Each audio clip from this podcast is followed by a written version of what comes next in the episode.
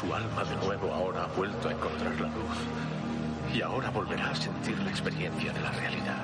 Esa realidad donde todas las cosas son claras como un cielo sin nubes. Y cuando está limpio, el intelecto es igual que un transparente vacío. Sin circunferencia ni centro. Ahora conózcase a sí mismo. Y permanezca en ese estado. Busque esa luz.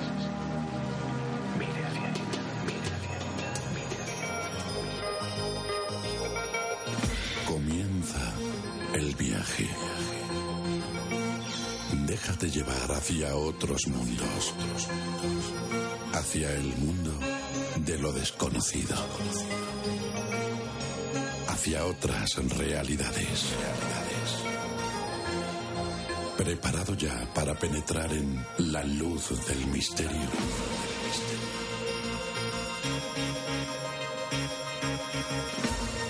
Una idea original dirigida y presentada por Julio Barroso.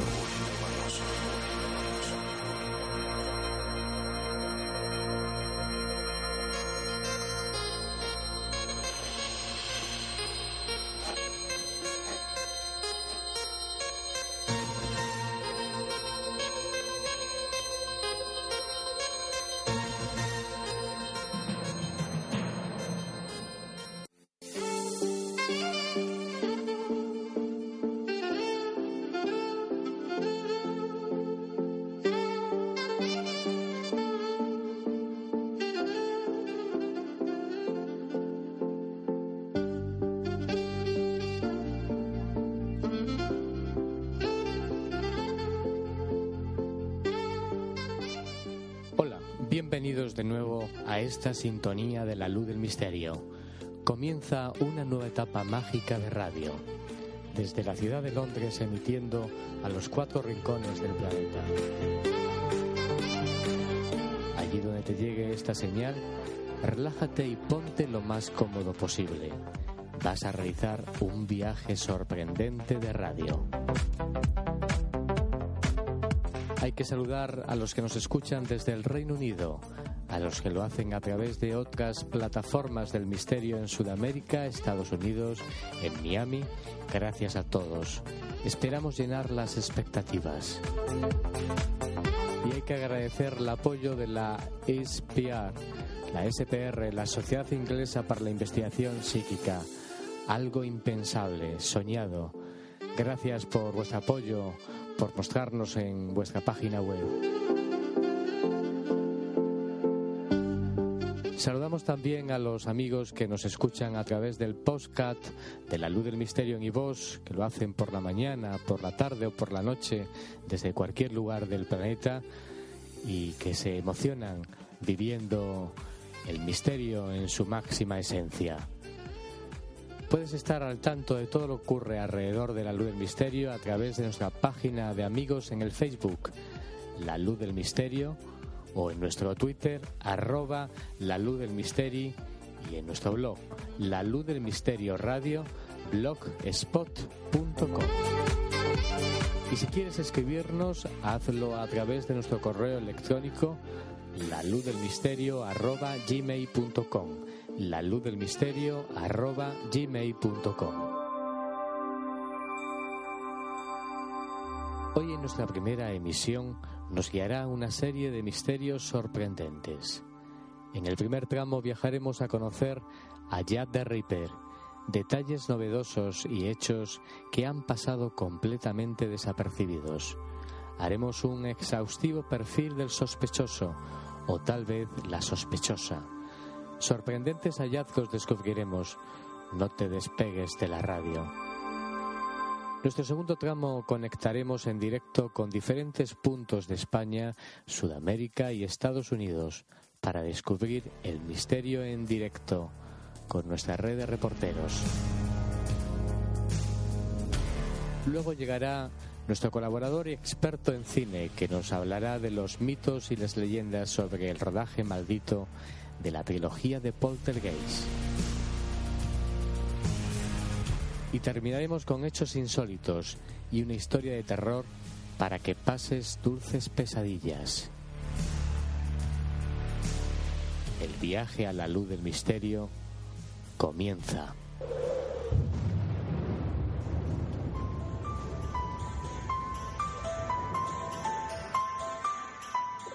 señales de luces rojas, como a unas 3 millas a las 10 de nuestra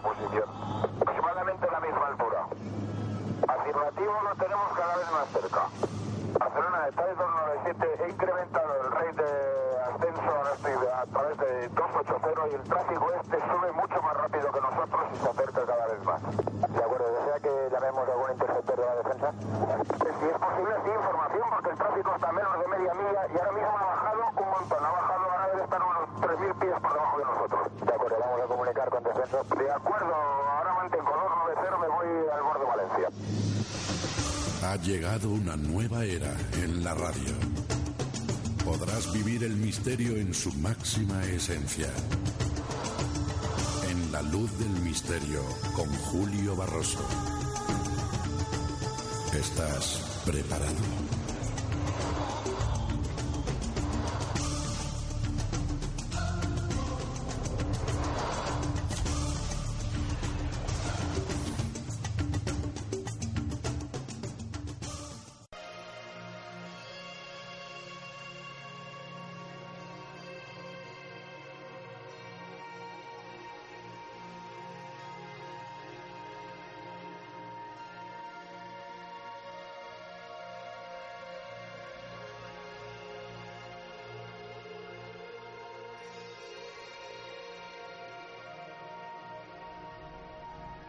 Comienza nuestra emisión, un viaje de radio que nos va a llevar hacia esos paradigmas, hacia esos asesinos en serie. Esta tarde, eh, en cualquier lugar donde te encuentres, eh, en el Reino Unido, en España, en Sudamérica, eh, y en otros lugares del planeta, serán distintos horarios y cuando escuches, lógicamente, las diferentes plataformas donde se encuentre alojado el programa, pues seguramente te deleitarás y desde noche con lógicamente con estos sonidos mágicos que salen a través de tu receptor. Y vamos a presentar a nuestra primera invitada. Ella es una gran experta en el mundo de Jade Ripper. Yo tuve la gran oportunidad de conocerla de conocer pues ese itinerario por la ciudad de Londres descubriendo pues los últimos restos que nos quedan de ese asesino en serie, primer asesino en serie de la historia de los crímenes. Vamos a presentar a Luz Barranco, espero que se te escuche. Sí. Hola, buenas tardes, Julio. ¿Qué tal? Muy bien. Espero que te encuentres lo mejor, lo más cómodo posible, a pesar de nuestra primera emisión desde aquí, desde estos estudios. Pero bueno, vamos a vivir el mundo del misterio de forma mágica y compartirlo con los siguientes. Eh, hay que decir que tú trabajas para una empresa que se llama paseandoporeuropa.com y que hace itinerarios sorprendentes, entre ellos, como es lógico, el de Jade Ripper, que es mágico, yo he tenido oportunidad de compartir contigo y vamos a intentar eh, a los siguientes llevarles por las calles de Londres. Estamos muy cerquita de Whitechapel, además hay que explicar a los oyentes que encima de nosotros, encima del estudio de radio, pasa un tren y es como todo muy londinense todo esto. ¿Te parece? No? Sí, sí, sí.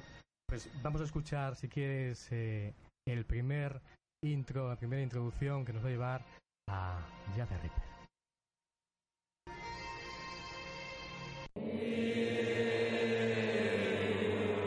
Síguenos cada semana a través de diferentes plataformas, en directo desde extraradio1.com, desde el centro de Londres, de 6 a 7 y media de la tarde, London Time, y a través de otras plataformas digitales en diferentes países de Latinoamérica y Estados Unidos.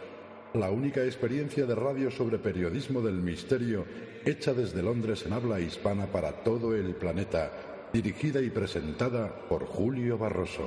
Más información en la luz del misterio radio.blogspot.com.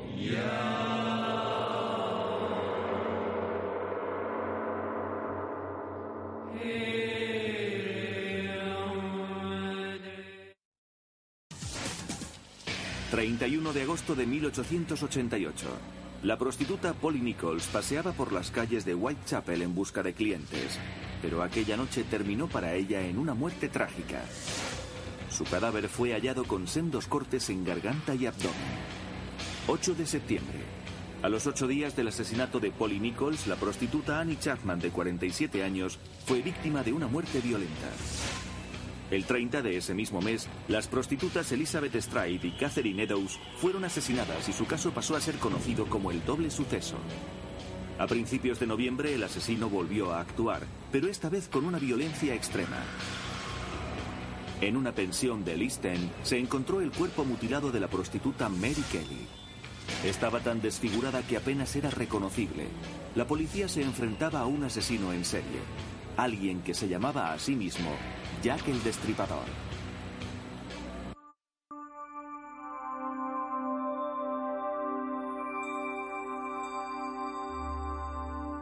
Bueno, vamos a continuar la, emisión. Nosotros estaba Luz Barranco en esta emisión especial de la Luz del Misterio y vamos a hablar de Jack the Ripper. Vamos a, ir descubriendo los asesinatos. Hemos oído encadenadamente pues diferentes sonidos. Vamos a hablar primeramente, Luz, eh, haznos un perfil. ¿Cuál fue realmente el primer asesinato que eh, llevó a cabo a través de, de Jack, eh, Ripper? Eh, bueno, el primer asesinato de Jack the Ripper no se sabe con seguridad. A él se le atribuyen unos 11 asesinatos, de los cuales 5 son los asesinatos llamados las víctimas canónicas. Todo esto ocurrió en el barrio de Whitechapel. Tendríamos que hacer un esfuerzo e imaginarnos que estamos en el barrio de Whitechapel. Retrocedemos en el tiempo hacia el 1888. Ujú. El barrio de Whitechapel era el barrio más pobre de Londres. En el siglo XVI y XVII llegó, con el éxodo rural, muchísimos campesinos indigentes buscando alojamiento en Whitechapel. Las fábricas estaba lleno de curtiembres, de cervecerías, mataderos. Las calles eran estrechas, con poca luz, poco higiénicas, sucias, sobre todo las calles de Flowerding and Dorset Street. Estas calles fueron cata- catalogizadas como las más peligrosas del barrio de Whitechapel. En ella estaba la banda criminal. Bien. Eh, eh, esa fue la primera mm, víctima. Hay eh, que hablar mucho largo y tendido porque eh, se habla de las eh, muertes canónicas, de los asesinatos canónicos, que fueron cinco asesinatos canónicos. Efectivamente, se le conocen las cinco víctimas canónicas por cumplir el mismo canon, es decir, la misma manera de matarla, el mismo modus operandi. Las otras seis restantes se diferencian en, el- en la manera de matarlas. Hemos hablado de la primera. La primera sería Miriam Nichols. Ella, el 30 de agosto, estuvo deambulando por las calles de Whitechapel buscando alojamiento, porque no tenían casa propia. Entonces tenían que ir en la- de asilo en asilo buscando alojamiento. ¿Cómo era la vida en estos alojamientos? Pues eran casas muy baratas que te la alquilaban por la noche. Una noche dormir en esos alojamientos valía cuatro peniques. Pero la cama más cómoda era el suelo. La cama más incómoda era dormir de pie. De pie. Eso es muy interesante lo que comentas. Describir un poco cómo estaban las calles. Nos encontramos en una zona de Londres en estos momentos, muy cercana a Whitechapel. Aquellos momentos era la época victoriana. Me vi unos momentos muy difíciles eh, Londres. Estaba masificado. eh, era muy difícil supervivir, sobrevivir, me imagino. Y había muchas mujeres que se dedicaban, lógicamente, a la calle. Eh, en, este, en este caso, decir, mujeres, ¿cómo era el perfil de la mujer que se dedicaba realmente al trabajo de la prostitución? Bueno, en el barrio de Whitechapel había distintos tipos de prostitutas, pero las que más abundaban eran las prostitutas de baja categoría. Eh, la Policía Metropolitana en octubre de 1888 contabilizó más o menos unas 112 prostitutas de muy baja categoría. De unas 6.000 que había en Londres, 2.000 se encontraban en Whitechapel, 62 prostíbulos en tan solo 2 kilómetros cuadrados de distintos tipos y nuestros perfiles de nuestras víctimas eran del tipo de baja categoría de prostituta. Has dicho algo que, que, pasa, parece ser desapercibido en los datos de los bueno, de la gente que sigue los temas de Jack the Ripper y es, por ejemplo, para mí, que yo he seguido durante mucho tiempo eh, todo lo que tiene que ver con la ripología, yo no soy ripolólogo, pero es apasionante.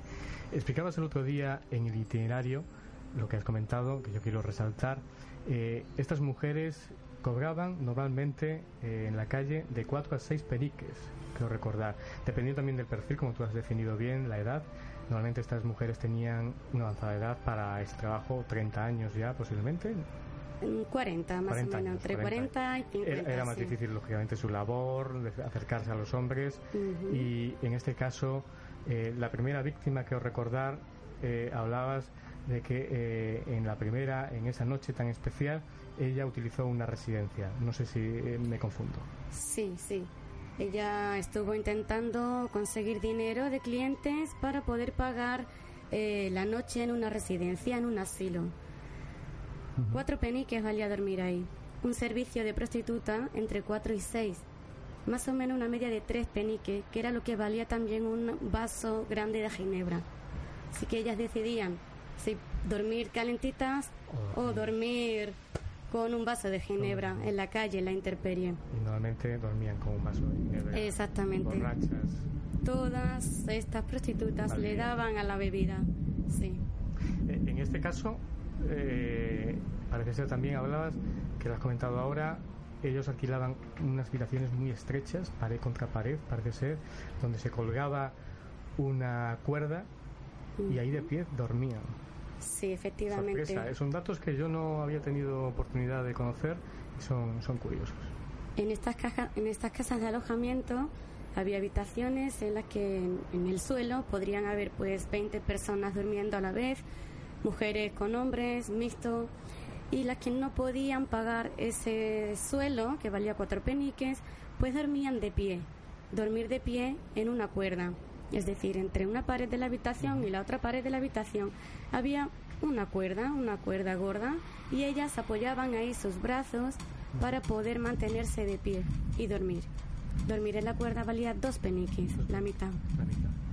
Vamos a hablar de esos eh, asesinos, asesinatos eh, canónicos. Eh, como digo, eran cinco los oficiales, pero pudo haber más. Se hablaba de once, no recuerdo bien, mm. de once que podía haber sido a manos de Jack Ripper, del supuesto Jack Ripper, ¿no? Sí, se le atribuyen 11, aunque hubo más en el barrio de Whitechapel, pero ya fueron en distintos, en distintas calles, distintas fechas pero estas 11 sí que fueron más o menos entre 1888 y 1891. De las 11, las 5 son Marianne Nichols, Annie Chapman, Elizabeth Stride, Catherine Edwards y Mary Kelly. De las seis restantes, unos riperólogos dicen que sí pertenecían a Jack y otros dicen que no. Todo depende de los estudiosos. ¿vale? Porque todo lo que hablamos está basado en teorías y en hipótesis de riperólogos y estudiosos de Jack. Eh, el perfil de la víctima siempre era el mismo. Está claro en eso, lo tenemos claro, ¿no? Casi todas las víctimas cumplían el mismo perfil. Casi todas tenían una edad avanzada entre 40 y 50 años, pero la última era la excepción. Tenía. vamos, mm, como tú haces en el tour, vamos a imaginarnos las calles de Londres, Whitechapel, cómo se definía, porque también esos ripolólogos lo hacen, y eh, también la policía, Scotland Yard, eh, según el modus operandi, según la escena del crimen. La escena del crimen también suele ser un punto importante, es decir, cómo se abordaba, cómo se utilizaba la escena del crimen. Recordar también el suceso del doble, el, la doble acción, dos, se perpetraron dos eh, asesinatos, uno porque tuvo que salir de la zona de Whitechapel, creo recordar, y eh, tuvo que huir porque parece ser que en una de las ocasiones se le vio o se le pudo haber visto. Sí, bueno, la escena del crimen, el escenario del crimen solían ser callejones estrechos con poca luz y solitarios. Los crímenes se cometieron por la noche, de madrugada, donde nadie podía pillar al agresor. Bien, el modus operandi de Jack consiste sobre todo en cuatro pasos. El primer paso era atacarlas. Las atacaba cuando ellas tenían sus manos entretenidas levantándose las faldas para el servicio, porque el servicio se solía hacer por detrás. Jack se la llevaba a los, callejones con la intención de tener relaciones sexuales con ellas, pero nunca tuvo relaciones con ninguna. Ese era el motivo para llevárselas. Cuando ellas estaban levantando las faldas y tenían sus manos ocupadas, él las atacaba, se piensa que por detrás. Con una mano le tapaba la boca, con la mano izquierda le tapaba la boca para que no gritara, con la mano derecha en el cuello le apretaba fuerte y la asfixiaba, hasta dejarla inconsciente. Este era el primer paso del modus operandi. Segundo paso era tenderlas en el suelo boca arriba. Una vez tendida en el suelo, ya se aseguraba de matarlas haciéndole un corte en el cuello. Ese era el tercer paso del modus operandi. Corte en el cuello, de izquierda a derecha de la víctima, más o menos de unos 20 centímetros de longitud y muy profundo, tanto que rompía todos los tejidos del cuello y llegaba hasta las vértebras. El cuarto paso del modus era pues cortarles el abdomen, mutilarlas o descuartizarlas.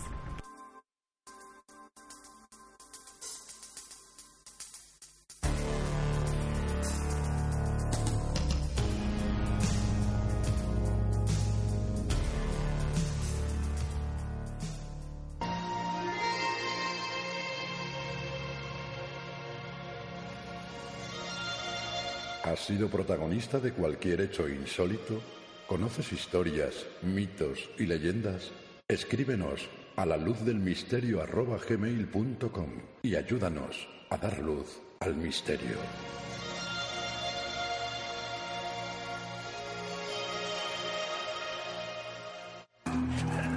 Jack desapareció momentos antes de que la policía descubriera a Eddowes. Pero dejó dos pistas más un trozo del delantal de Eddowes que fue descubierto en una calle contigua y unas palabras escritas con tiza en una pared. En el momento se pensó que eran pintadas antisemitas. No fueron asociadas al destripador y para no incitar a la violencia racial fue inmediatamente retirada por la policía. Pero un examen reciente de aquellas palabras anotado en los informes policiales del día revela que podía haber sido perfectamente obra del asesino. Donald Rambelow ha escrito mucho sobre el caso del destripador. La frase en la pared de la calle Goldstone, lo que estaba escrito en el vano de la puerta, eran las palabras los judíos son los hombres a quienes se culpará de todo. Mi opinión es que fue Jack. Fue escrito por Jack el Destripador. Era un mensaje. Se encontró el delantal manchado de sangre de Catherine Eddowes. Así que yo creo que el mensaje fue escrito por Jack el Destripador. La incapacidad de sentir remordimientos y aceptar la culpa es típico de los psicópatas. La reunión que hubo aquella noche en el club de trabajadores podía haber enardecido la sensación de injusticia que dominaba a Jack. El incidente de Stripe tuvo lugar en la puerta de un club particular en el cual se iba a celebrar aquella noche una reunión entre judíos. Si Jack se encontraba allí y se sintió afectado, podía ser que estuviera irritado y quisiera hacérselo pagar a la sociedad. Y pensó, el mundo me culpa por todo, me están acusando injustamente. Y por eso escribió aquello en la pared. Pat Brown está de acuerdo con Rambelow en que fue el asesino quien escribió aquellas palabras. Cree que los errores gramaticales y de ortografía concuerdan con el deterioro cerebral de Jack debido a la enfermedad venérea.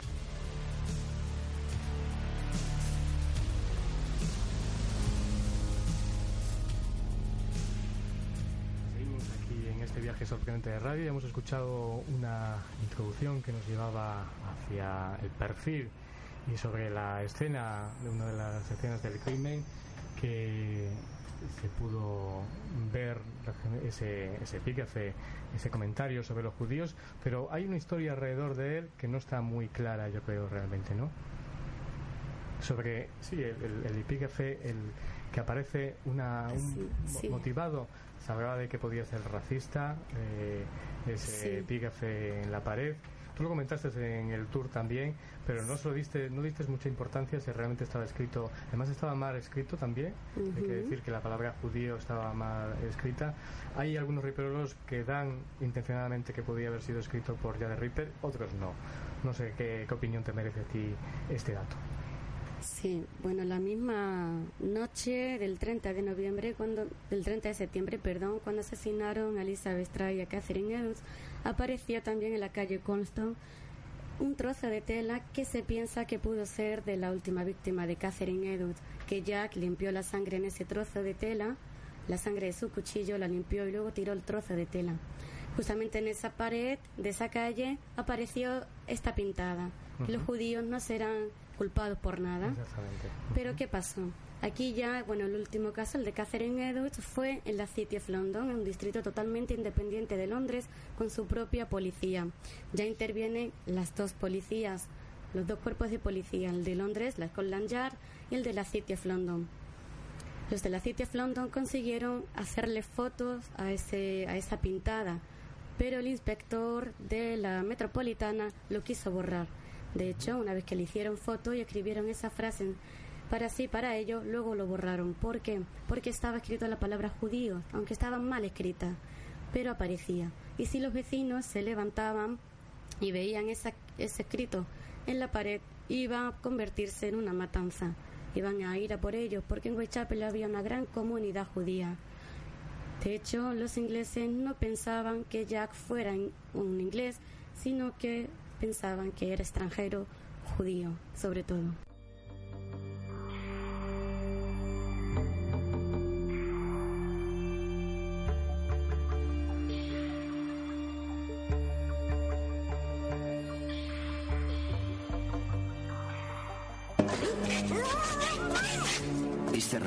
Ronda intensiva de asesinatos de las trabajadoras de la calle dio comienzo en agosto y terminó en noviembre, y acabó tan bruscamente como había empezado. Con el paso de los años, se presentaron muchas teorías sobre quién podía ser el asesino, desde los masones hasta un médico real e incluso uno de los nietos de la reina Victoria. Pero a pesar de que los cinco asesinatos han sido reexaminados cientos de veces, los investigadores creen que todos ellos pueden dar aún indicios sobre la identidad del culpable. Pat Brown está aplicando técnicas de perfil criminológico del siglo XXI para el caso del destripador. El perfil criminológico nos permite actuar de manera científica en el examen de las evidencias físicas y de conducta, para después determinar exactamente qué ocurrió en la escena del crimen y qué tipo de persona cometió los asesinatos.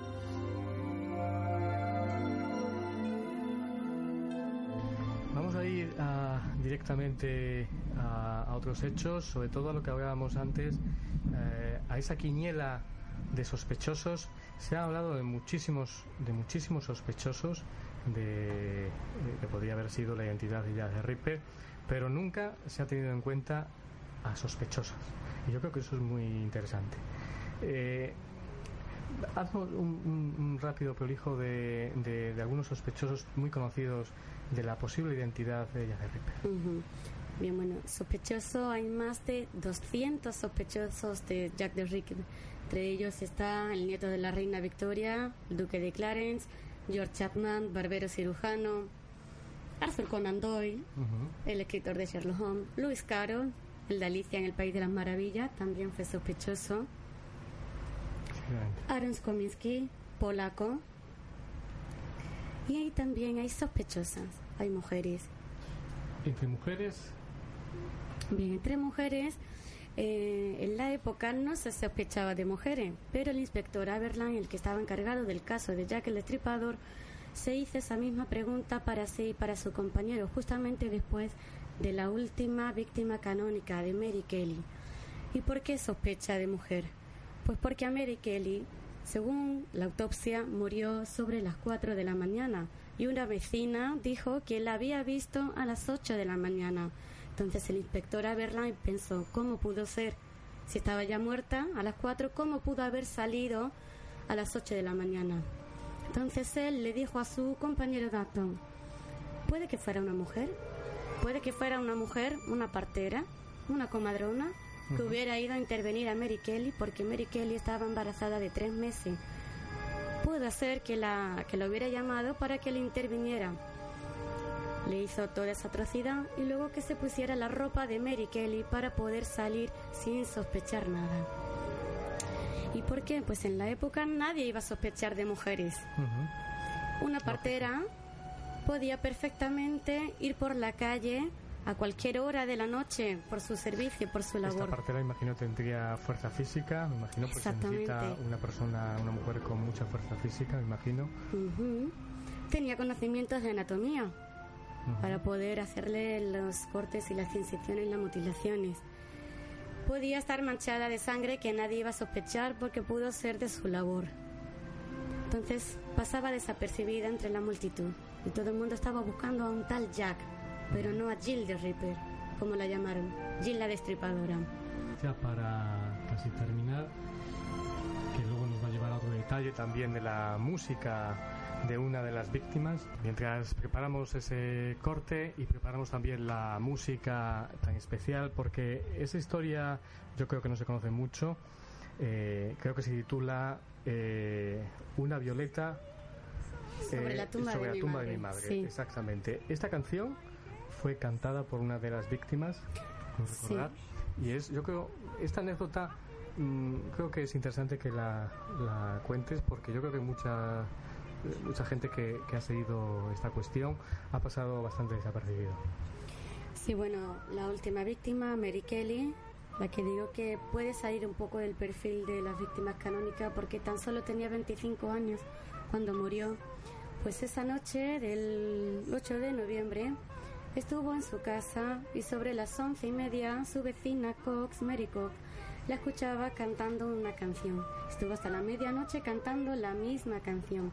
Esta canción es la que, como bien has dicho, se titula Una violeta sobre la tumba de mi madre. Esa fue la última canción que cantó ella antes de morir.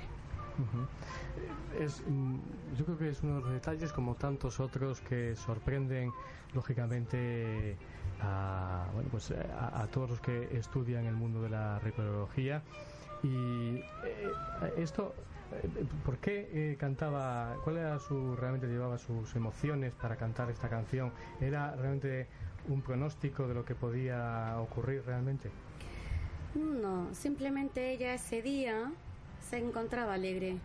Ella vivía con su novio, Joseph Barnett, pero se habían separado. Y parece ser que ese día ella estaba contenta, estaba con unas amigas divirtiéndose en el Tembe, justamente el bar que estaba enfrente de su casa y bueno, tomando como solían hacer.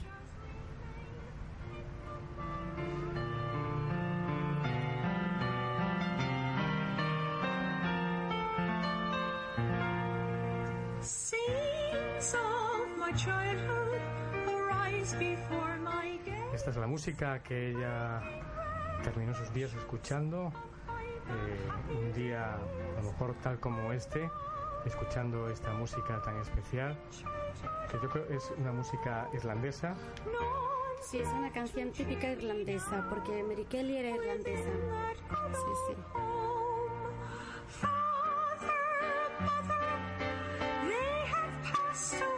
Nos imaginamos a Mary Kelly entonando esta canción y lógicamente terminando sus días en manos de una mujer o de un hombre, a saber, realmente.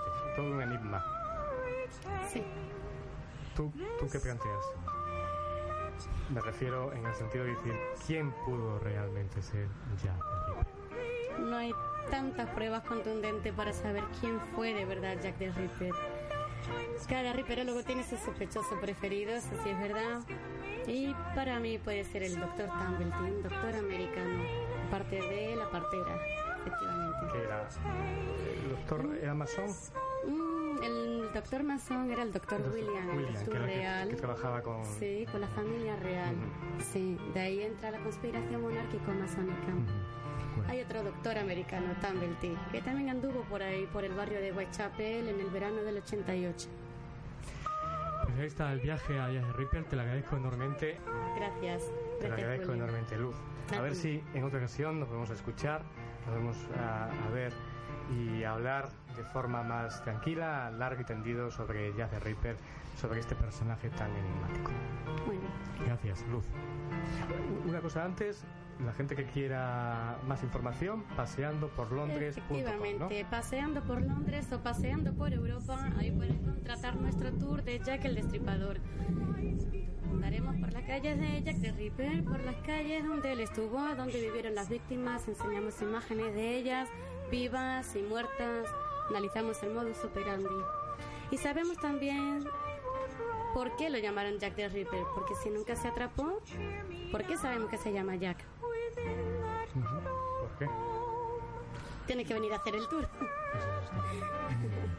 Pues genial, muchas gracias, Luz Barranco. Gracias, gracias.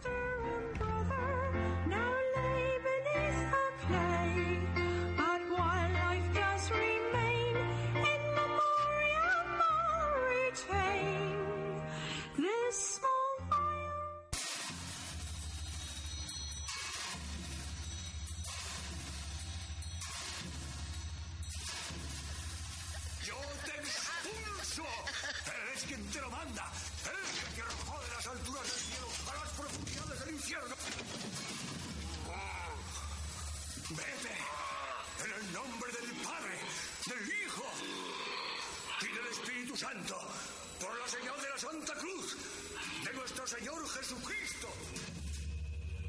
El misterio está dentro de nosotros, suplicando salir. En la luz del misterio te lo mostramos en su máxima esencia.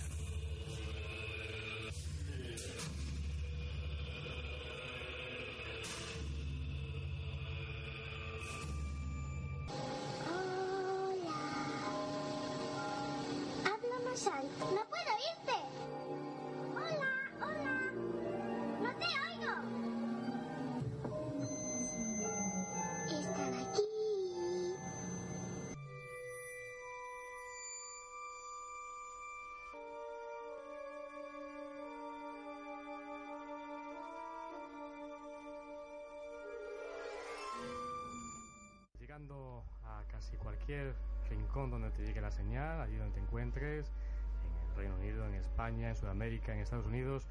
Déjate llevar por los sonidos. Vamos con el segundo tema, un tema también apasionante, esos temas malditos, el cine maldito, donde, bueno, realmente muchas cosas se han vivido y vamos a ver con uno de los invitados, experto en cine, crítico de cine, él es Miguel Ángel. Muy buenas, ¿se te va a escuchar? Buenas tardes, Julio. ¿O no?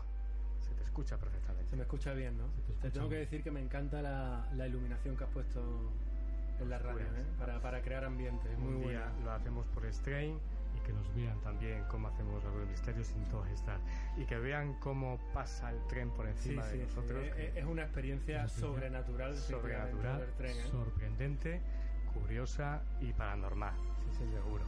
Vamos, si te parece bien, a hablar de, de la película, de la saga de Poltergeist, que dio mucho que hablar, quiero recordar. eh, hay muchos, no sé si decir, hay cosas reales, hay gente que cree que eran parte del mito de la venta de la película, pero yo creo que todo es real o casi todo fue. Hay, hay cosas ocurrieron reales. cosas. Hay cosas reales, otras no. Otra creo que forma parte de una leyenda urbana. Bueno, eh, la película esta de, de Poltergeist, se llamó eh, Fenómenos extraños en algunos países, eh, es de 1982, fue un buen año para la ciencia ficción y el terror, un año de la- el, el año de la cosa, de Blade Runner, de E.T. también. De E.T. es una película dirigida por Steven Spielberg, que fue el productor a su vez de, de Poltergeist. de sí. Poltergeist, sí. El- fue dirigida por Toby Hopper. Tom Hopper, que ya había hecho antes la, la Matanza de Texas.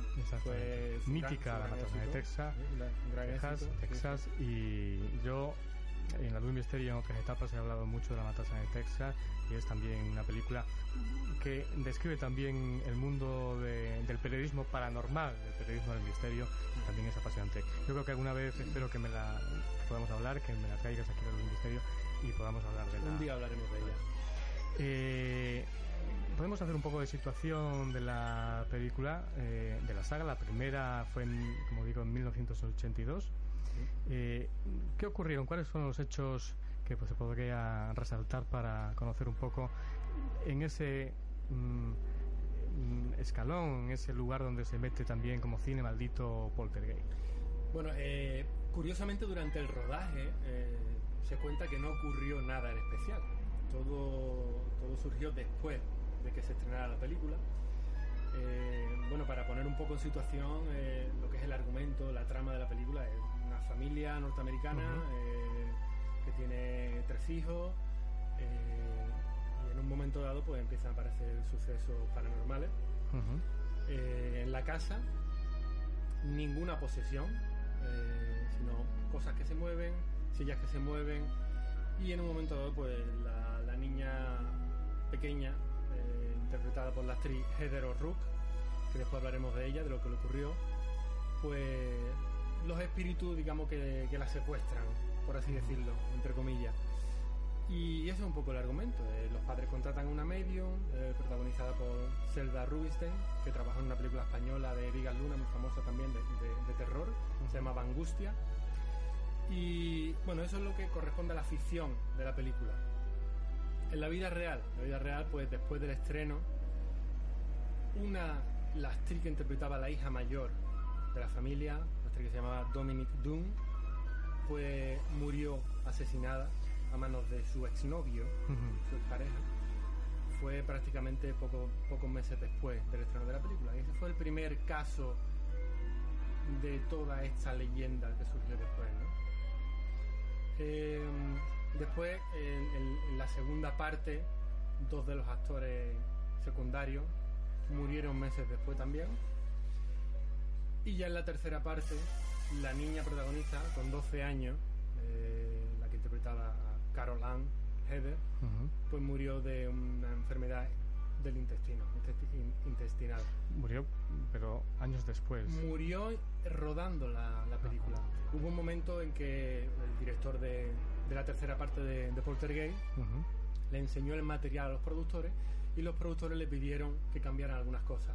El problema es que la niña ya había fallecido y tuvieron que, que usar a una doble para ciertas escenas. Evidentemente escenas eh, que se cogía la niña de espaldas, ¿no? Porque en ese momento no había las técnicas de eh, efectos digitales que hay ahora, ¿no? Y eso es un poco la leyenda. Ahora, eh, Ahí, ahí no sé si es una leyenda un dato que a lo mejor no sé si tú lo has recogido.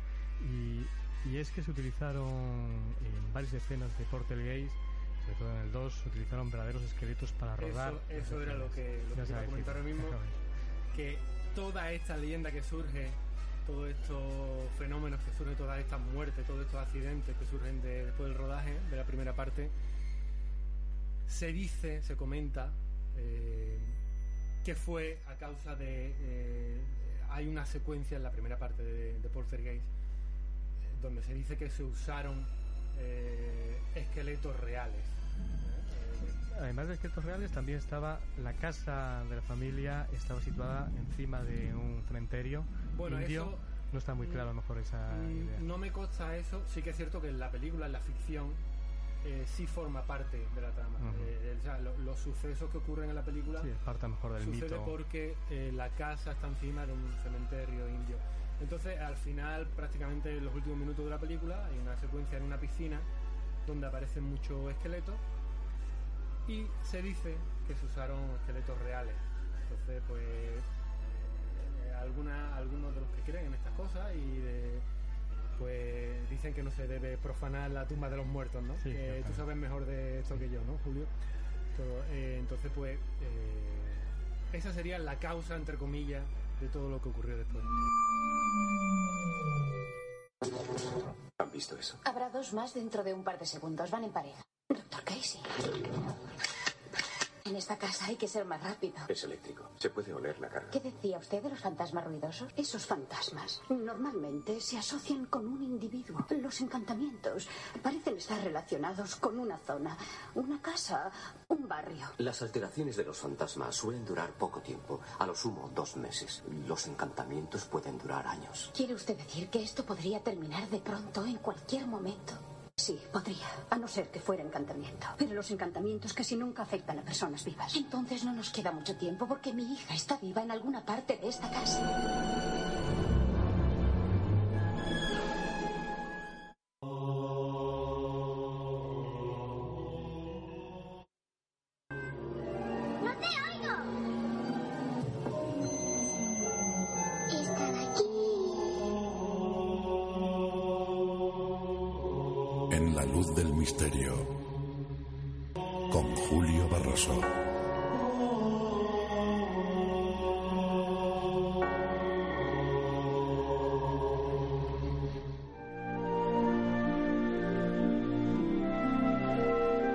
Sean mitos, no sé si tienes recogido sobre, por ejemplo, uno de los muñecos que se utilizó en el rodaje, que parece ser que se movía y que eh, hizo algo violento en uno de los rodajes y porque aquí cuenta la robótica del muñeco creado por el maestro de los efectos especiales, Richard Edur, tuvo un mal funcionamiento apretando con tanta fuerza el cuello de Oliver Robin, de uno de los protagonistas.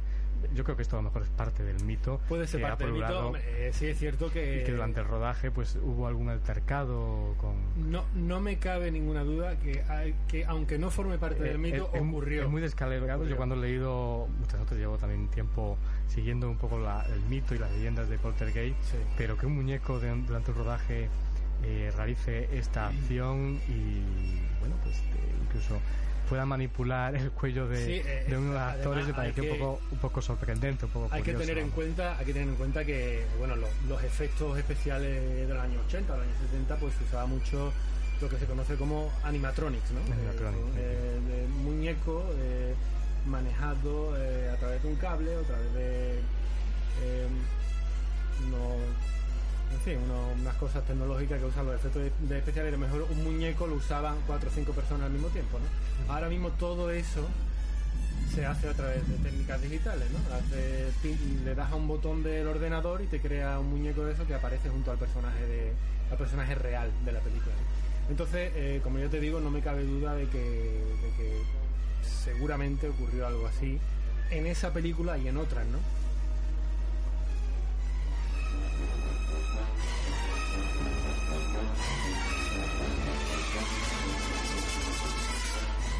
¿Tú crees que le ha seguido una maldición, que es real la maldición de Poltergeist? Sinceramente, a pesar de que este programa se dedique se dedique a, creer un poco en eso, ¿no? Eh, personalmente te digo que yo creo que, es un mito, una leyenda y que todo forma parte de, de coincidencia, casualidades pero, oye, nunca se sabe. Eh, son muchas eh, cuestiones, muchos eh, incidentes durante las tres de la trilogía. muchos accidentes, muchas muertes y, bueno, pues creo que de, todas las películas de, la historia del cine, creo que, que Gay es la que tiene más, más casos de eso, de, de muertes y accidentes muy trágicas, ¿no? Me hablabas también cuando me preparabas, me pasabas eh, el contenido de, esta entrevista, que hay otras películas relacionadas también con Poltergeist. Hace poco se ha hecho una versión también de, de Poltergeist, que os recordar. Hace, poco, un, añito, eh, sí, efectivamente, el año pasado, se hizo un remake de Poltergeist, eh, como suele ocurrir, de menor calidad, de menor calidad, bien dirigida, bueno en efecto, pero nada que ver con la primera parte porque el efecto sorpresa de la primera parte desaparece. Es, un remake muy muy cómodo de hacer con, eh, con los medios necesarios sin ningún problema. Eh, eh, de estos remakes que se hacen prácticamente con, fotocopiadora, ¿no? Para los estudios de, Hollywood. Lo hacen muy fácilmente. Ponen sus millones y, a recaudar más millones. Hay, cuéntanos alguna relación, me decías para terminar un poco, con otras eh, películas similares que me decías. Mm. Hay muchas películas similares a Poltergeist. Hay, hay, hay otras películas que, que ya mezclan los fenómenos extraños, los Poltergeist, con a lo mejor eh, con posesiones, ¿no? Con posesiones. Por ejemplo, eh, hace poco se estrenó The Conjuring, que habla del caso Enfield, muy famoso aquí en Inglaterra, donde había esa mezcla, ¿no? Eh, de, poltergeist con una, con una posesión diabólica de una niña, Y, bueno, y esa película pues mm, tiene puntos en común con la película de 1982. Había mucho que hablar de, de esa película porque reúne elementos que a lo mejor no tienen nada que ver. Te refieres al Museo eh, la Familia Warren. Sí, efectivamente. Que viaja a Londres eh, para estudiar el caso, muy cerca también de aquí. De Enfield, Y ahí había que han unido distintos temas, seguramente los que conocen mucho otro tipo de cuestiones nos tirarían de las orejas diciéndonos cuidado con que lógicamente cuando llegue el momento la, la analizarás tú en su momento. ¿Qué te parece? Sí, sí. No, bueno, eh, eh, solo un apunte que te iba a comentar. Apunta, apunta. An- Antes de Poltergeist ya se hizo una película de Casas Encantadas, también basada en hechos reales, como el caso, como el caso de Enfield, ¿no? que se llamaba, seguro que la conoce porque tiene un montón de secuelas también, que es la de la casa de Amityville. Amityville, es. eh, y bueno, película se hizo antes, en 1979. La música de Laplo Shepri de Lalo. Schiffer, ¿no? Schiffer, Eh. Buenísima. Y- sí, muy buena. Eh, entonces se hizo en el 79, se hizo. eh, y un par de años después, en el 81, se hizo otra película también de Casas Encantadas y también mezclaba la posesión, que era El Ente. Otra película que han pasado infinidad, infinidad de veces por, la, por las televisiones de, de todos los países. Vamos a ver si somos capaces de escuchar un corte de Poltergeist, si nos dejan los duendes esta radio. Si no nos deja, ya sabemos cuál es el motivo. Los Poltergeist, seguro. Vamos a ver.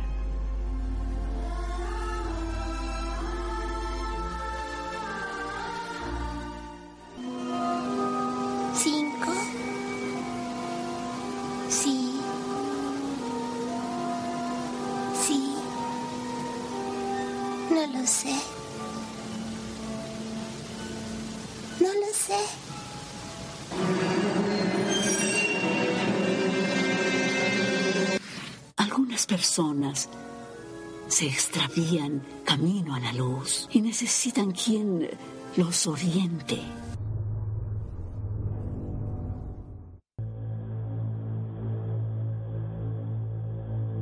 Ellos también fueron testigos de lo insólito.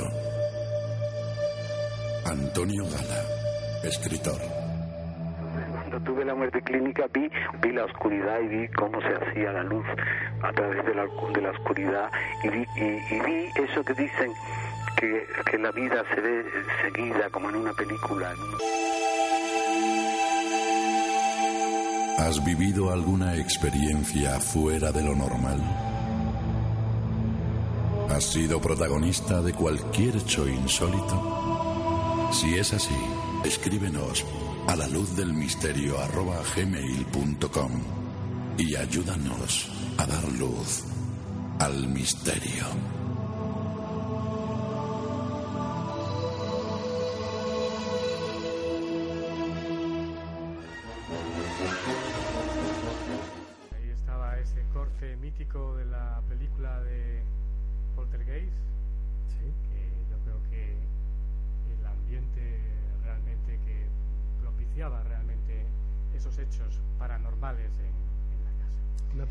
Puso de moda también, bueno, cuando la niña estaba hablando a la televisión y dice lo de ya están aquí, ¿no? Sí, eso se ha hecho yo creo famosísimo. Famosísimo, Aquí. sí, sí. Nosotros lo utilizamos como haberse escuchado lógicamente en una, en una de las promos. Así es. Pues eh, nos escuchamos la próxima semana, si te parece bien. ¿Me parece bien?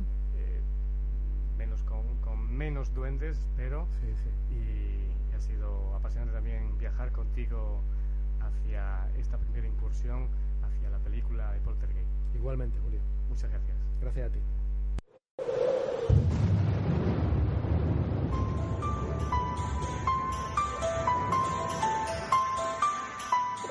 señales de luces rojas, como unas, a unas 3 millas a las 10 de nuestra posición. Aproximadamente a la misma altura. Afirmativo lo tenemos cada vez más cerca. Barcelona de 3297 he incrementado el rate de ascenso a través de 280 y el tráfico este sube mucho más rápido que nosotros y se acerca cada vez más. De acuerdo, ¿desea que llamemos a algún interceptor de la defensa? Si es posible, sí, información, porque el tráfico está a menos de media milla y ahora mismo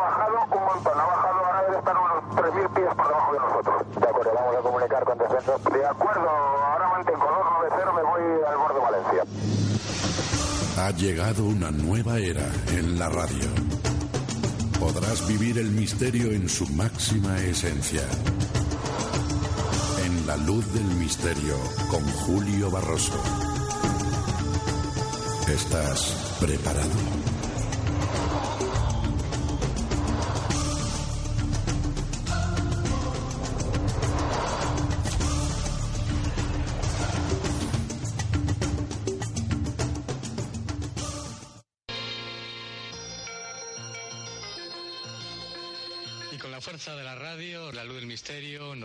Viaje con toda esa red de reporteros, eh, más de 50 grupos e investigadores eh, capitaneados por David Tenorio y vamos ahora eh, a hacer una primera conexión, nos vamos a Granada porque allí está Francisco García in situ, investigando uno de los casos de los fenómenos poltergeist en una casa de Granada más sorprendente. Francisco, Julio, ¿qué tal?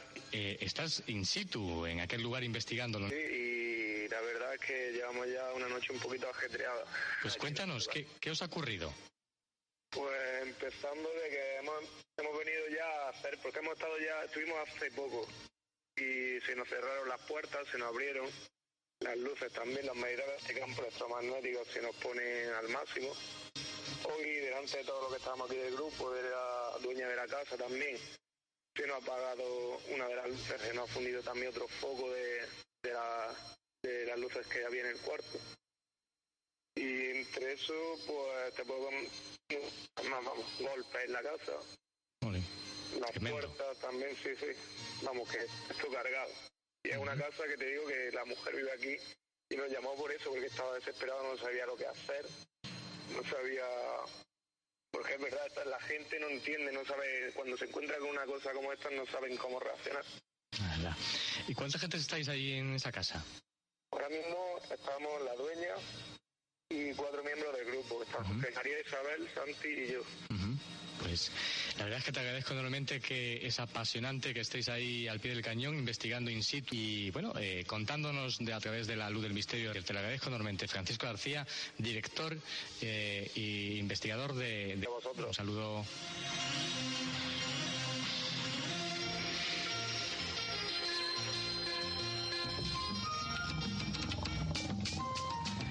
Música nos lleva desde España, Granada, Argentina. Ariel López, presidente de ACEPCA, Asociación Civil de Estudios Paranormales y Ciencias Alternativas. ¿Cómo están? Muy bien. Cuéntanos porque tienes un caso también de fenómenos paranormales en una casa de San Martín. Sí, bueno, nosotros nos llamaron de esta casa porque una de las chicas, una de las hijas del dueño, una niña de 14 años, tenía aparentes síntomas de posesión. Eh, entonces, bueno, fuimos a investigar el lugar para ver si podíamos conseguir imágenes o audios o alguna evidencia de lo que ella veía y sentía cuando le agarraban estos ataques. Eh, así que bueno, fuimos a hacer la investigación, fuimos, como es un lugar enorme, son tres propiedades juntas, fuimos 16 investigadores cubrimos toda la zona y logramos dar con lo que ella nos contaba, o sea, un hombre mayor, eh, una persona más bien de, mediana edad y una nena que es la que se le aparecía por lo general antes de que le agarren los ataques. Jolín, tremenda experiencia, ¿no? De posesión. Sí, fue una, una experiencia bastante fuerte. Aparte logramos detectar, digamos, que la nena no es lo que lo que tenía, no eran ataques de posesión, sino que tiene una mediunidad increíble y de alguna forma los incorpora a, estas entidades. Y, eh, mm, hace cosas también sorprendentes, mueve objetos, que decir, se alteran eh, lo que está a su alrededor, como es un hecho poltergeist. Imagino que ella es la que influye en este tipo de hechos paranormales, ¿no? La que lo genera, exacto, sí, sí, sí.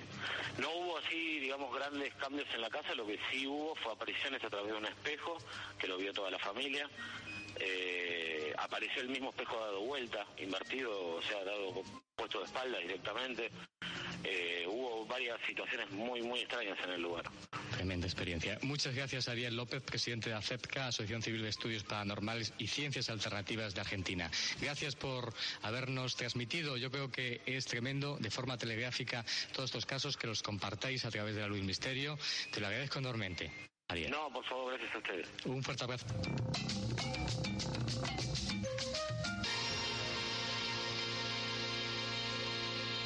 Magia de la radio, desde Argentina nos vamos a Alicante con Jordi Navarro, galán, investigador de fenómeno ovni. Hola. ¿Qué tal? Pues muy bien, encantado de estar aquí en nuestro programa. Cuéntanos el caso de investigación, un caso de Mario González Mondragón, que es un contactado mexicano eh, sobre el tema ovni. Cuéntanos. Sí, pues bueno, eh, me contactó él, pues claro, en Facebook tenía un grupo yo pues dedicado al contacto y todo eso pues cansado un poco de, tener las dudas de los ovnis, ¿no? y nada, hablando con él, pues mm, tuvo la, suerte de poder fotografiar pues a un ser del cual él está contactado. ¿Sí? ¿Cómo es ese ser? ¿Cómo es ese ser? Pues es un ser, pues, es muy parecido pues al, al arquetípico, ¿no? Ojos así rasgados, oscuros.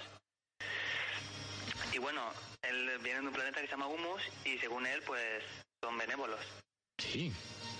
Y, y eso, pues esas evidencias, pues también tiene unos vídeos. ¿Tiene relación con el planeta Humus español? ¿Con toda la historia del entramado? No, no, no, no tiene, no, no tiene, que, tiene ver. nada que ver. No tiene que ver.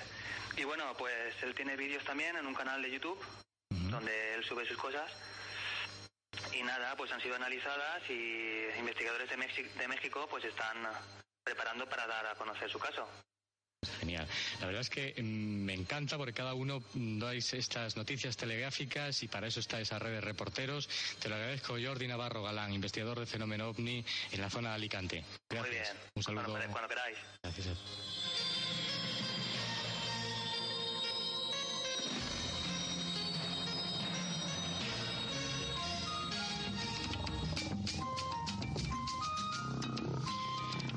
Alicante nos vamos hacia eh, Chile. Allí está Rodrigo Fuensalida. ¿Qué tal? Eh, buenas noches, Julio. Buenas noches a todos los amigos auditores acá de Santiago, con bastante novedad al respecto de los temas que nos interesan. Pues cuéntanos rápidamente ese avistamiento ovni que nos tienes preparado para contarnos a los oyentes del mundo entero. Bueno, es una sucesiva a- cantidad de apariciones de ovnis que se está dando en una localidad llamada Ciudad de los Valles.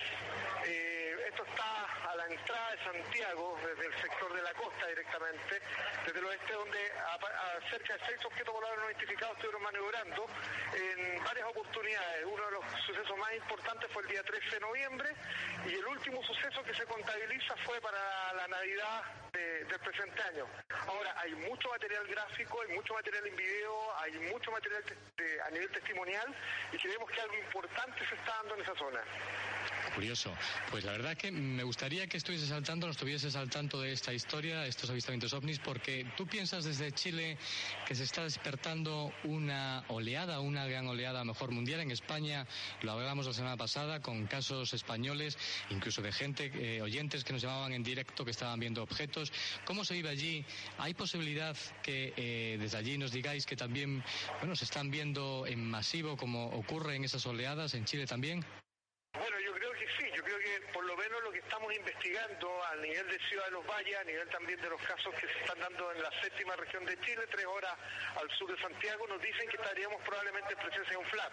E inclusive uno de los eh, sucesos más interesantes es que la continuidad de estos avistamientos que van desde apariciones de ovni a una distancia de 200 metros de observadores hasta Foo Fighter a distancia de 6-7 metros de testigos de mm, apariciones bastante cerca, en algunos casos han logrado inclusive eh, generar eh, interferencias eléctricas, interferencias en vehículos, eh, algo fuerte, algo fuerte que vemos que se está gestando, para lo cual estamos hoy día en, en- en una operación de realizar varias vigilias y poder con nuestros eh, equipos electrónicos y, y grabadoras capturar in situ algunas imágenes de estos hombres, pero podemos estar en presencia de una oleada, no hay que descartar.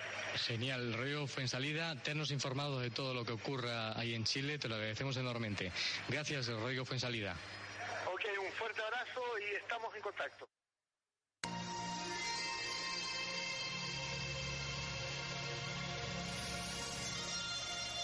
¿Has sido protagonista de cualquier hecho insólito?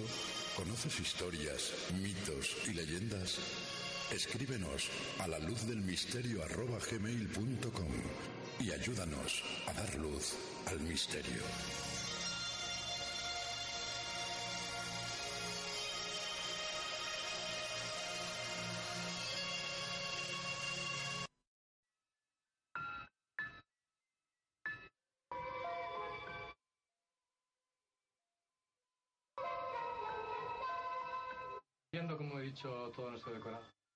Para recibir más informaciones aquí en la sintonía de la luz del misterio, nos vamos de viaje para descubrir testigos de lo insólito, testigos como todos los que nos seguís, que nos contáis vuestras experiencias con el mundo del fenómeno ovni, con el mundo paranormal, con fenómenos poltergeist, y quien lo recoge es David Tenorio. ¿Qué tal? Muy bien, viviendo con emoción y tú ahí conectando con nosotros desde Barcelona. Y cuéntanos, porque tienes un caso preparado de alguien que nos escribió que es relacionado con el mundo ovni, ¿no? Pues así es. El testigo del misterio de esta noche es una mujer que venía circulando con su vehículo, regresaba del trabajo, la noche, eh, cuando empezó a percibir un calor muy intenso eh, que la sobresaltó. En un momento dado, ella para su vehículo al lado de la carretera para comprobar qué era aquello que, que tanto calor estaba proporcionando. ¿no? Ella pensó en un momento dado que podía tratarse de algún fallo del vehículo y que el vehículo en cualquier momento podía empezar a arder, ¿no? Eh, ¿Cuál fue su sorpresa? Que ella al parar su vehículo se baja del mismo, mira a los cielos y ve pasar por encima de ella una luz eh, que ella describía como la llama de un mechero en horizontal. Pasó pues a escasos metros de donde se encontraba, revolándola, ¿no? Aquello fue espectacular y tenemos el testigo. Vamos a escucharlo. A María Luisa se llama, ¿no? María Luisa. es. Fue en el 93. A las 12 de la noche del trabajo, como cada día, como muchísimos años lo venía haciendo. Y aquella noche, pues a mitad de camino aproximadamente, me da mucha calor. Vengo en el coche y me da mucha calor. Y yo empiezo a mirar el coche porque yo digo, el coche se me está quemando por algún sitio y esta calor no es normal. Pues me paro y no me dio tiempo a ver dónde salía el calor cuando me pasó una luz que yo siempre digo que es la luz de un mechero, la misma forma, el mismo color. La luz de un mechero volando. Yo la vi como unos dos metros aproximadamente de grande. Me pasó la luz, se me pasó el calor, seguí mi camino.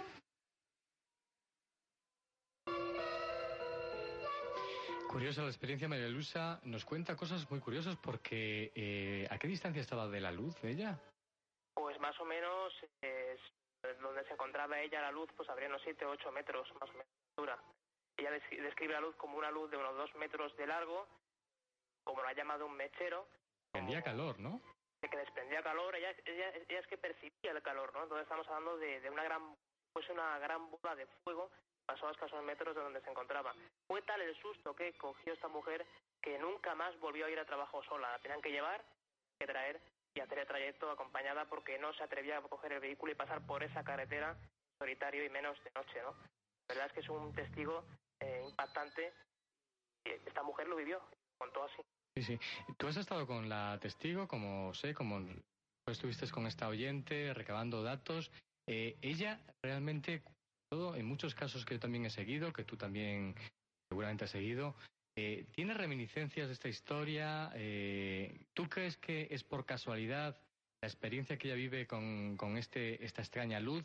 Porque luego, en muchas ocasiones, los testigos tienen sueños que son cuestiones coincidentes con la, la luz que han visto, cuestiones extrañas que se van repitiendo y que pueden llegar a tener una relación con la experiencia ovni que han tenido. Cuéntanos, ¿cómo viviste la experiencia de recabar los datos? ¿Cómo viste a la testigo? Pues nosotros estuvimos allí, entrevistamos a la testigo, a María Luisa, nos contó su caso, estuvimos en el lugar exacto donde ocurrió el hecho, eh, estuvimos varios días, preguntamos a más personas, conseguimos más testigos de, de que en ese mismo lugar pues se veían luces de carácter insólito, que sobrevolaban la zona, también que nos escribían el objeto de la misma forma que ella, ¿no? Como una, la luz de un mechero, la llama de un mechero horizontal que sobrevuelan aquellas zonas, ¿no? La verdad es que esta mujer sí que estuvo pensando varios días, semanas, en lo que había pasado, y cada vez que pasaba por ese lugar, eh, pues le venía a la mente aquella noche cuando se pudo a su casa, pudo percibir aquel calor intenso, ¿no? Ella, ya te digo, empezó incluso la, la camisa, ella nos contaba que se pegaba al cuerpo, ¿no? Del calor que, que llegó a percibir, ¿no? Es una gran temperatura. Ella no, no percibió, quiero decir, no llegó eh, a tener marcas por el calor ni a tener ninguna secuela relativa, quiero decir, a, a la propia luz, se le afectó físicamente. Físicamente lo único que, que te puedo comentar es que estuvo varias noches sin poder conciliar el sueño. Pero claro, nos imaginamos que es por el susto, ¿no? Que, pudo, que le pudo provocar aquel suceso. Lo que sí es verdad es que, claro, eh, empezó a sudar mucho cuando, estaba, cuando iba circulando con su vehículo por el calor que proporcionaba este gran foco de luz o esa gran llama que, claro, nosotros identificamos como una gran bola de fuego, ¿no? Por la forma que nos dice, por el calor, por el, por el color también, ¿no? Que era como anaranjado, rojizo. Apasionante la historia. Eh, hay que hacer un llamamiento desde aquí a todos los oyentes que nos siguen porque no tengan miedo a contarnos, a compartir su experiencia, cualquier índole, que nos pueden escribir a un email, al email del programa, ¿no? Así es, Julio, todos los oyentes que quieran contarnos su historia, pues que lo hagan adelante y que contacten al programa a través de la luz del misterio arroba gmail.com, del misterio arroba gmail.com, y también por Facebook y por las, si quieren llamar al programa, que llamen. lógicamente. Ahí estarás tú también al pie del cañón para escuchar la, la experiencia, para retomar todos los datos y traernos la experiencia y contarnos aquí. Que no tengan miedo, Julio, que no tengan miedo porque nosotros eh, intentamos dar una explicación, intentamos investigar su caso, por lo menos eh, haremos, eh, daremos fe de ello. Pues muchas gracias David Tenorio, coordinador de la red de reporteros y coordinador del programa de la Luz Misterio. Un gran trabajo, felicidades. Nada, a seguir recabando más datos sobre casos que nos van llegando a la Luz Misterio. Un fuerte abrazo para vosotros. Un fuerte abrazo.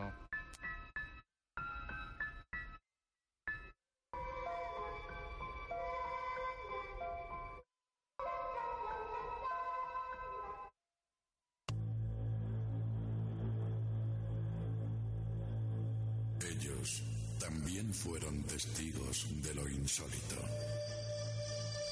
Iñaki Gabilondo, periodista.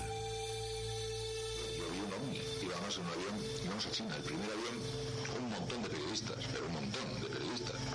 Y ese montón de periodistas, en el año 78 creo que era. En un momento determinado vimos una cosa durante 20 minutos, pero no la vi yo solo, la vimos. ¿Has vivido alguna experiencia fuera de lo normal? ¿Has sido protagonista de cualquier hecho insólito? Si es así, escríbenos a la luz del misterio arroba gmail.com y ayúdanos a dar luz al misterio.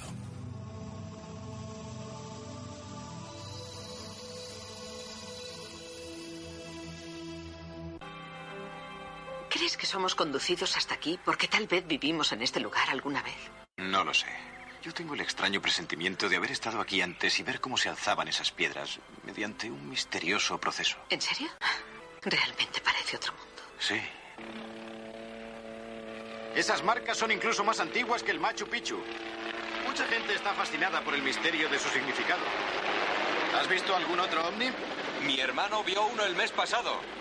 Estaba en una de las cimas de las montañas. Llegó volando por detrás de los picos de hielo. Oh, era precioso. Iba a gran velocidad. ¿Crees que esas marcas que vamos a ver fueron hechas por ovnis hace mucho tiempo? No lo sé, señora. Mire, véalas usted misma. Vaya. Fíjate bien, lo más curioso es que ninguna de esas líneas puede verse desde el suelo. Solo son visibles desde el aire. Por tanto, eso hace pensar en que alguna cosa debía volar en esas épocas. Muchos creen que eso de ahí es un astronauta. Sí, parece una figura humana. Eh, José, vuela hacia la pista de aterrizaje para que Shirley pueda verla.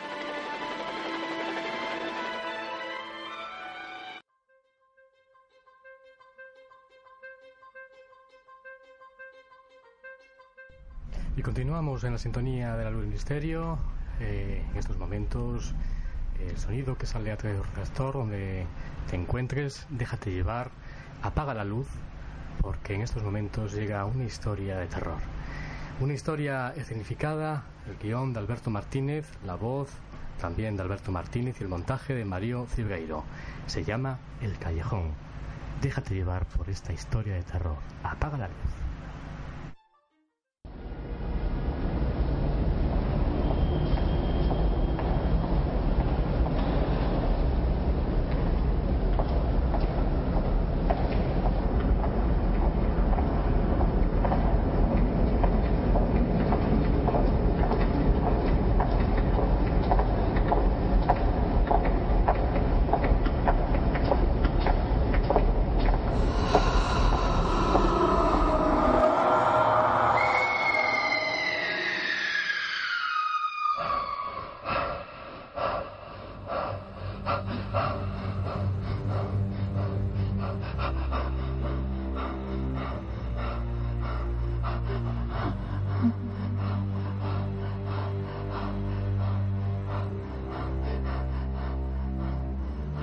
Nikolai se secó la sangre de su pálida cara.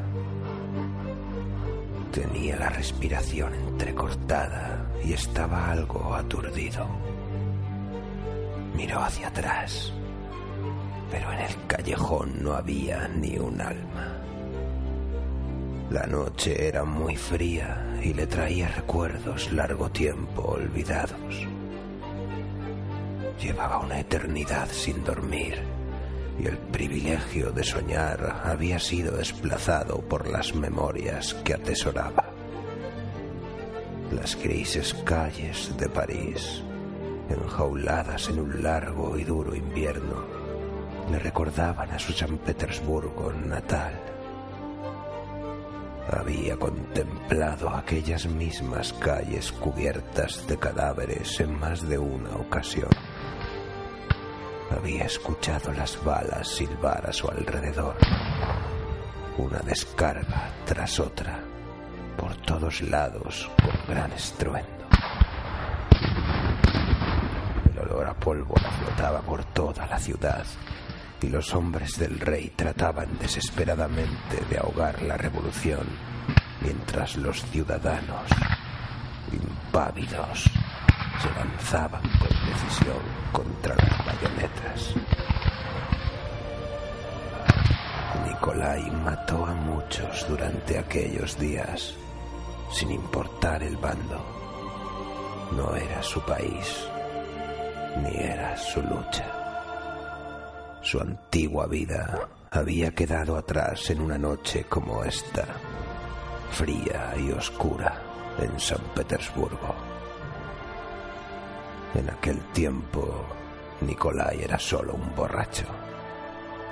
Había huido muy joven de la granja de su padre, cansado del hambre y las palizas, y había llegado a la capital.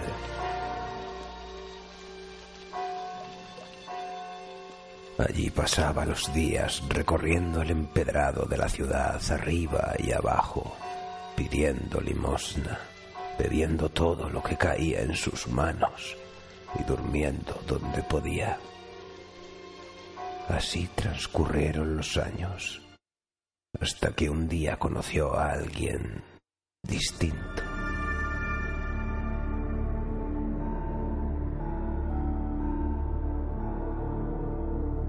En una de las peores tabernas de la ribera del Neva.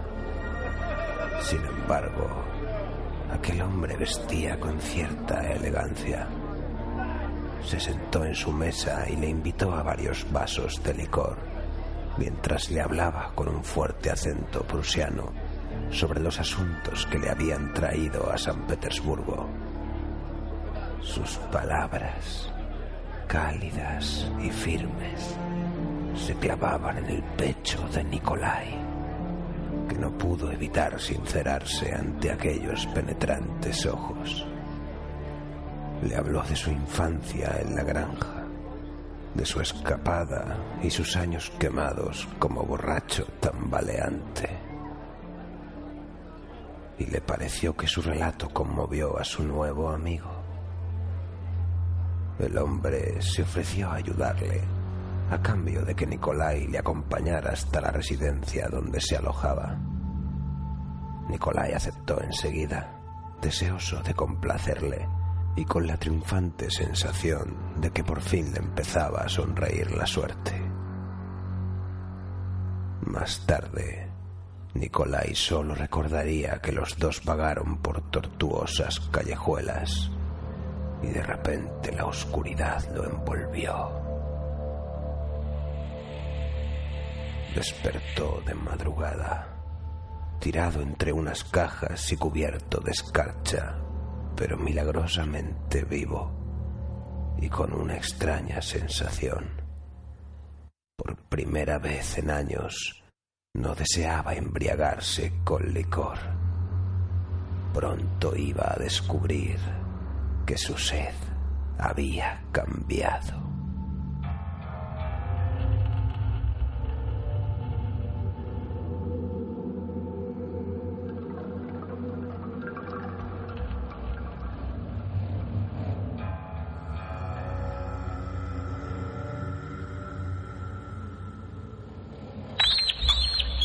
El chillido de una rata cercana interrumpió los pensamientos de Nikolai y volvió súbitamente a donde estaba. Miró el cadáver de la mujer que yacía en el suelo con un sugerente traje de noche y agarrándolo de una pierna lo arrastró tras unos cubos de basura. A continuación buscó en el bolsillo de su chaqueta de cuero y sacó un teléfono móvil. Miró la hora. Aún era pronto. Aún tardaría en salir el fatídico sol. Nicolai se secó una vez más la sangre que le goteaba de la barbilla y se dirigió a la salida del callejón al que daba la puerta de servicio de la discoteca. Aún le quedaba tiempo. Aún podría seducir a otra muchacha lujuriosa o abordar a un incauto y rezagado paseante o acabar con las desgracias de algún vagabundo solitario y olvidado. Nicolai sonrió y se relamió mientras doblaba la esquina del callejón entre la niebla. Esta noche volvería a probar la sangre.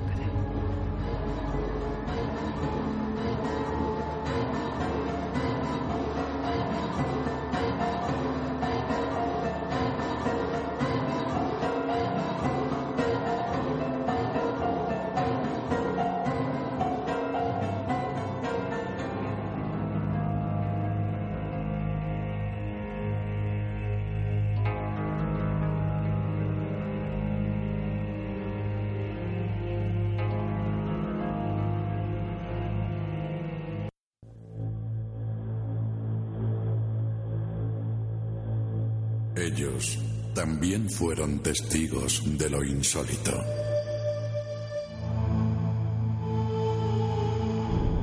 Joaquín Luqui, locutor. Empezamos a hacer la sesión y pues al final se materializó, era verano, no hacía aire, menos mal que era el primer, el primer piso, empezaron a cerrarse las ventanas y las puertas que eran de caserón de pueblo y había una que esa fue la que dijimos todos inmediatamente, vamos para allí, vamos a salir, pasamos la noche en el jardín y nadie se atrevió a volver a la casa hasta el día siguiente. ¿Has vivido alguna experiencia fuera de lo normal? ¿Has sido protagonista de cualquier hecho insólito? Si es así, escríbenos a la luz del misterio arroba gmail.com y ayúdanos a dar luz al misterio.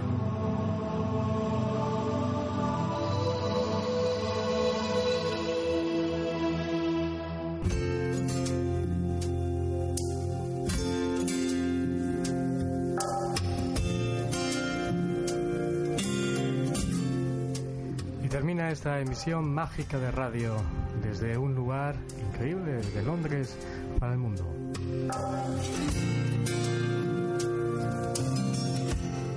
Ya sabes, eh, la luz del misterio vuelve la semana que viene con nuevos temas apasionantes.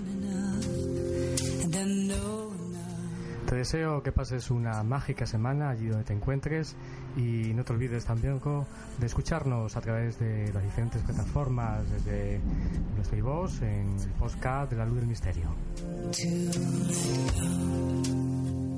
Solo me resta decirte que pases una mágica semana y nos escuchamos aquí en esta misma sintonía. Saludos.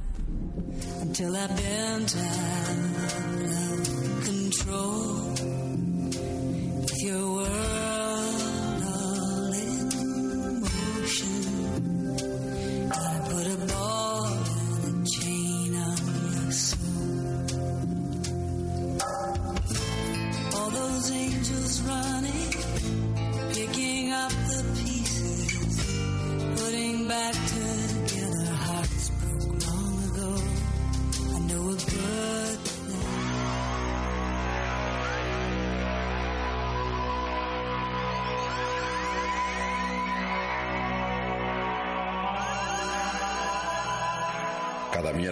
el mundo del misterio en habla hispana para todo el planeta, de 6 a 7 y media de la tarde, London Time, en La Luz del Misterio, con Julio Barroso.